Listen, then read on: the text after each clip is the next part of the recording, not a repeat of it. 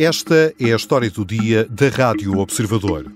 Como passou Pinta Costa de líder incontestado a presidente desafiado? O segredo tem sido os sócios que têm.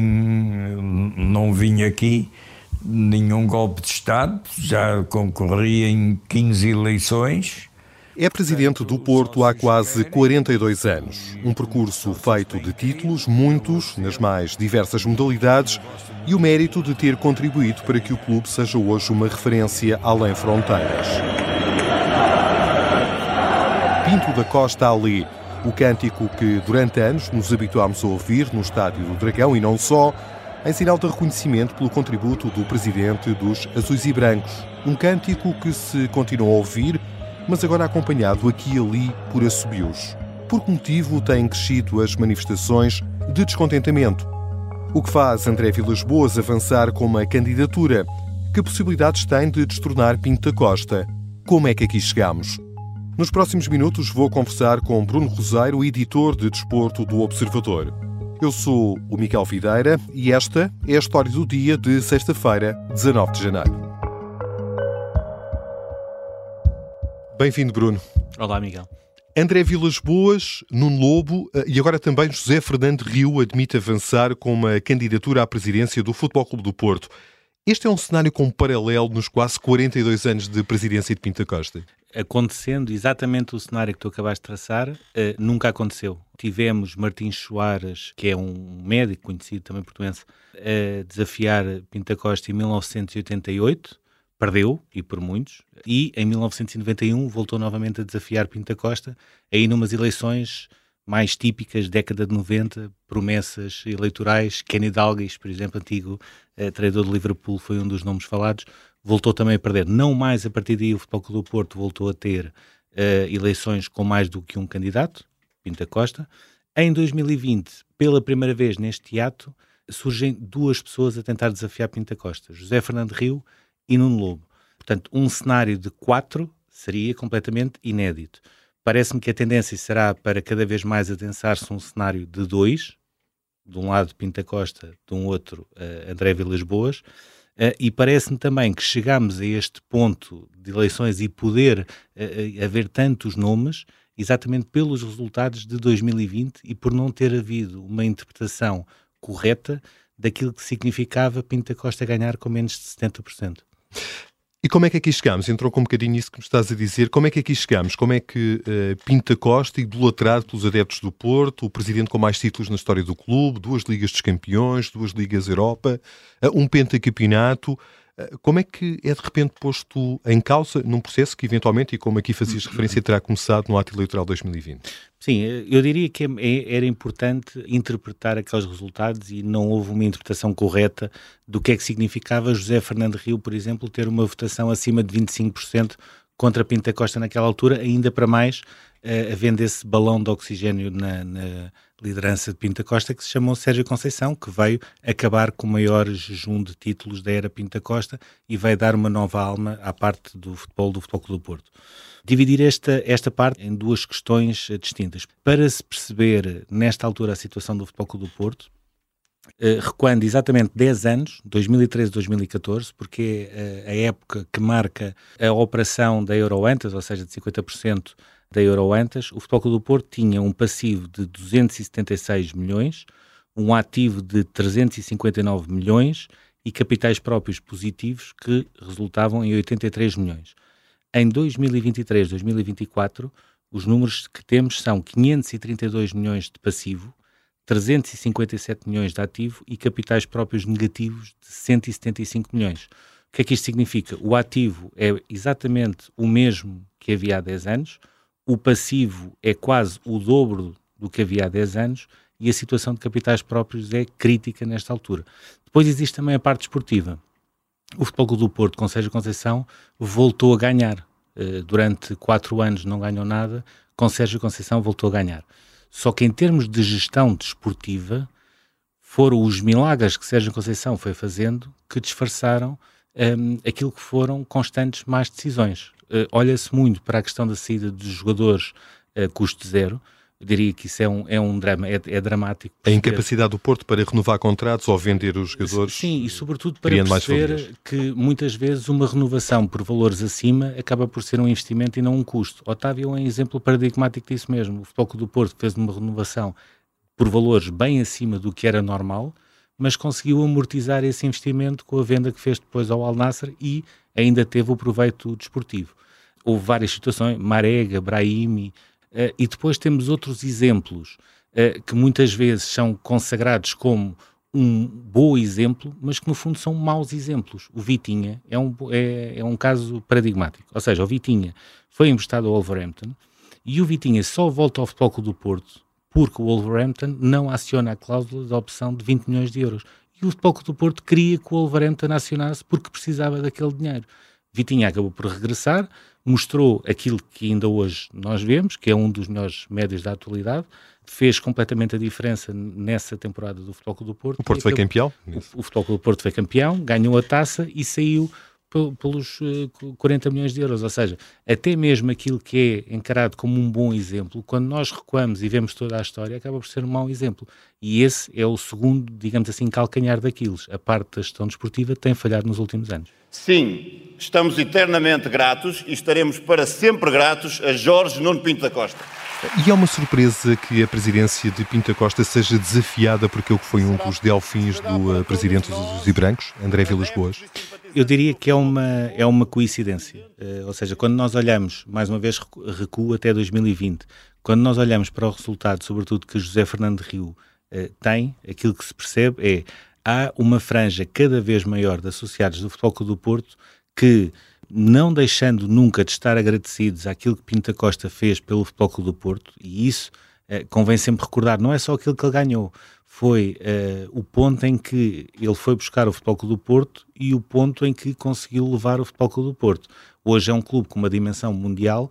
Uh, se calhar em 1982 havia muito aquela questão de bastava passar a ponta e já estavam a perder, qualquer que fosse o adversário mas uma franja de associados foi percebendo que, havendo esse agradecimento, não podia haver, uh, digamos assim, uma, uma total rendição perante a figura de Pinto da Costa. Ou seja, ele fez uh, muito pelo clube, o clube é hoje aquilo que é por causa dele, ou muito por culpa dele, uh, mas entre essa gratidão terá de haver uma viragem. E André Vilas Boas acabou por personificar exatamente essa viragem. André Vilas Boas não se lembrou uh, há uns meses queria ser presidente do Futebol Clube do Porto. Isto é algo muito maturado, um movimento com pessoas que, uh, diria, 4 ou 5 anos que já pensam nesta solução para o Futebol Clube do Porto, aquilo que faltava era um rosto. E André Velas Boas não só é o melhor rosto possível para isso, como se tentou preparar para isso desde que saiu do Marselha. Isso também é um dos pontos favoráveis. Basta ver a apresentação de André Velas Boas para perceber que aquilo é tudo menos uma apresentação de alguém que não sabe ao que vai, não sabe ao que quer. Com uma nuance. É que muito provavelmente, se as coisas estivessem a correr bem em termos desportivos ao Futebol Clube do Porto, se estivesse em primeiro lugar, se não houvesse o mínimo de contestação, André Velas Boas estaria a marcar uma posição para as próximas eleições que não as de 2024. No atual contexto, arrisca-se a pelo menos poder desafiar os números de Pinta Costa nas eleições. Falemos então sobre essa sessão de apresentação da candidatura de Vilas Boas. Eh, marcaram presença algumas eh, figuras carismáticas do clube, Jorge Costa, eh, o capitão, o Elton, António Souza, por exemplo. Esteve também presente Cecília Pedroto, a viúva de José Maria Pedroto, o antigo e carismático treinador do Porto, tantas e tantas vezes invocado por Pinta Costa. Desvaneceu-se o pudor de questionar a gestão do atual presidente dos Dragões? Sim, eu diria que sim, eh, embora eh, seja também perceptível que qualquer pessoa que desafie Pinta Costa publicamente eh, acaba sempre por ouvir respostas que, que, não gosta, nomeadamente eu Jorge Costa, por exemplo, não é? Foi apelidado de traidor. De é? traidor, ou seja, quando estamos a falar uh, de, de, um dos maiores capitães do Futebol Clube do Porto, um dos jogadores com mais história do Futebol Clube do Porto, uma pessoa que sempre que falou de Pinta Costa disse eu nunca me vou esquecer aquilo que ele fez por mim e pelo clube, e estarei eternamente grato, chamar traidor, ainda para mais ir buscar uma entrevista onde ele assume que já foi comer caracóis à Damaia com o pai de Rui Costa, que é um dos seus melhores amigos de sempre, ou seja, quem, quem anda no futebol e quem sabe as relações, Jorge Costa e Rui Costa, são amigos já de, de longa data e amigos de casa, já desde o final da década de 80, que foi quando se conheceram na, nas seleções. Está tudo dito em relação à irracionalidade que vai imperar uh, ao longo destas eleições. Nesta altura, de, uh, falar de Pinta Costa deixou de ser um tabu. Entrada em cena de André Vilas Boas permitiu que as pessoas possam fazer uma divisão que antigamente era proibida de ele fez isto bem, a partir de agora ele vai ter de, de, dar lugar a outros porque não está a fazer isto bem. O facto de ter todas essas figuras acaba por ser marcante. Eu ainda assim destacaria duas. Joaquim Oliveira, conhecido empresário, com as ligações uh, que teve não só ao, que teve e tem não só ao Futebol do Porto, mas também ao próprio uh, Pinto da Costa, o facto de aparecer na candidatura de Vilas Boas e o facto de dizer no final que o Futebol Clube do Porto precisa de uma mudança é algo que se deve anotar com atenção e depois, e sobretudo, uh, Cecília Pedroto. E não deixa de ser curioso, no dia em que alguém uh, que pode mesmo desafiar Pinto da Costa apresenta a sua candidatura, essa candidatura é lançada com uma frase do próprio José Maria Pedroto, que foi o grande baluarte com Pinto Costa daquilo que é o crescimento do Futebol Clube do Porto e daquilo que é hoje o próprio clube. Eh, já voltamos à conversa com uh, o Bruno Roseiro. Na segunda parte, vamos uh, tentar perceber, e já aqui afloramos, o que se pode esperar do ato eleitoral marcado para abril e se a contenda vai deixar marcas entre os associados do Clube da Cidade Invicta.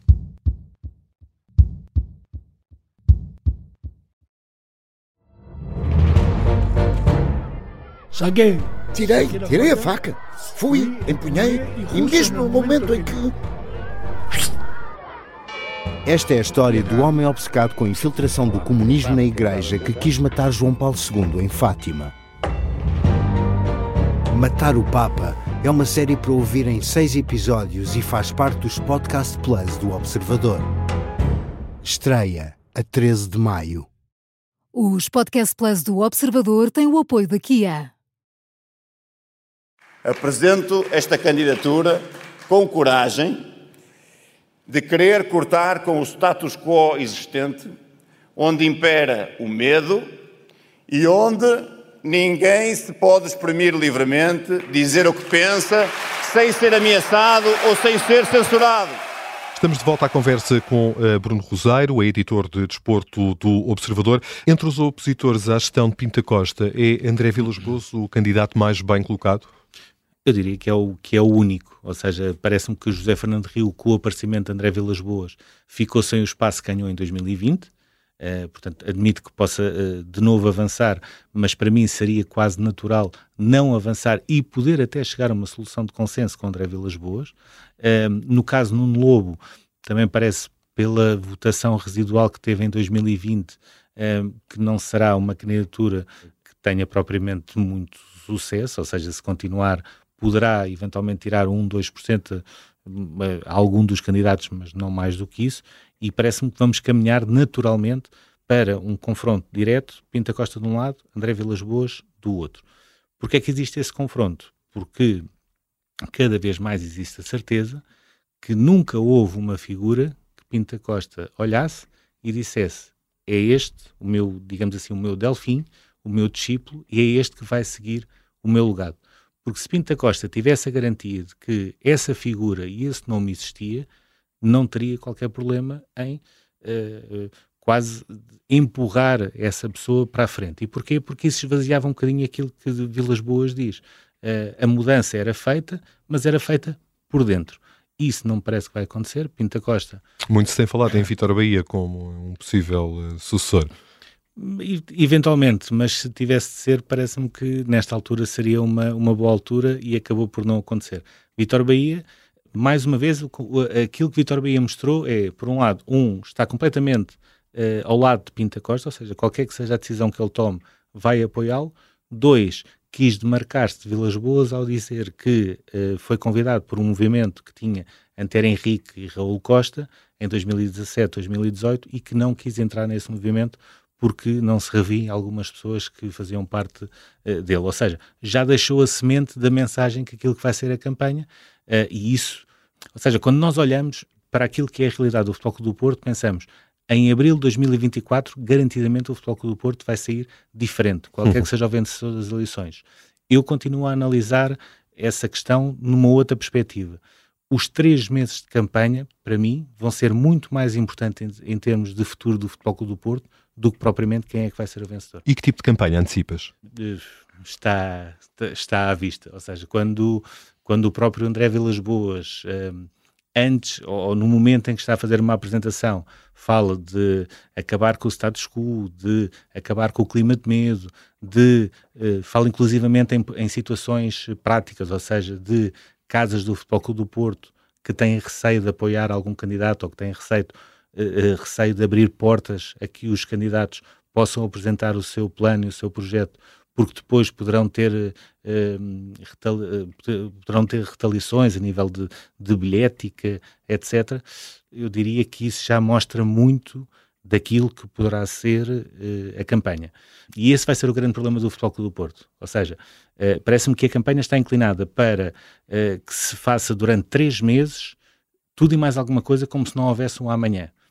E não percebendo que isso só vai aumentar as clivagens e vai condicionar por completo o amanhã. E basta ver clubes rivais do Futebol Clube do Porto que tiveram esse problema. Entraram numa espiral de guerras fraticidas, eh, muitas vezes andando de eleição em eleição sem curar as feridas do passado, e isso trouxe muito mais eh, situações prejudiciais do que benefícios. E o Futebol Clube do Porto, eh, diria que enquanto clube, vai ter de precaver muito bem essa situação, porque são estes três meses é que vão definir aquilo que vai ser o Futebol Clube do Porto amanhã. Consideras então que é um Porto inevitavelmente dividido aquele que vai sair deste ato eleitoral? Ga- Garantidamente dividido.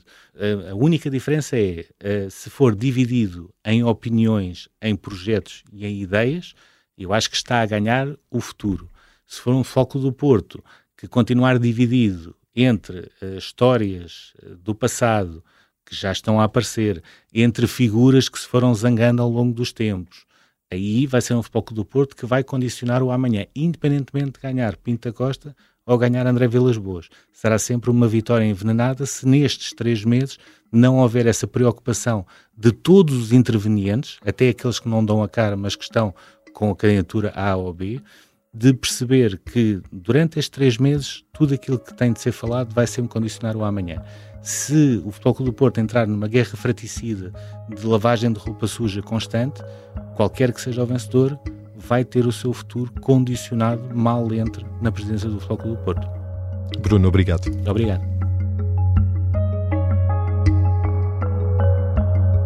Bruno Roseiro é editor de desporto do Observador. Esta foi a história do dia. Os sons que ouvimos foram captados pela Rádio Observador e pelo Porto Canal. A sonoplastia é da Beatriz Martel Garcia, a música do genérico do João Ribeiro. Eu sou o Miguel Videira. Até amanhã.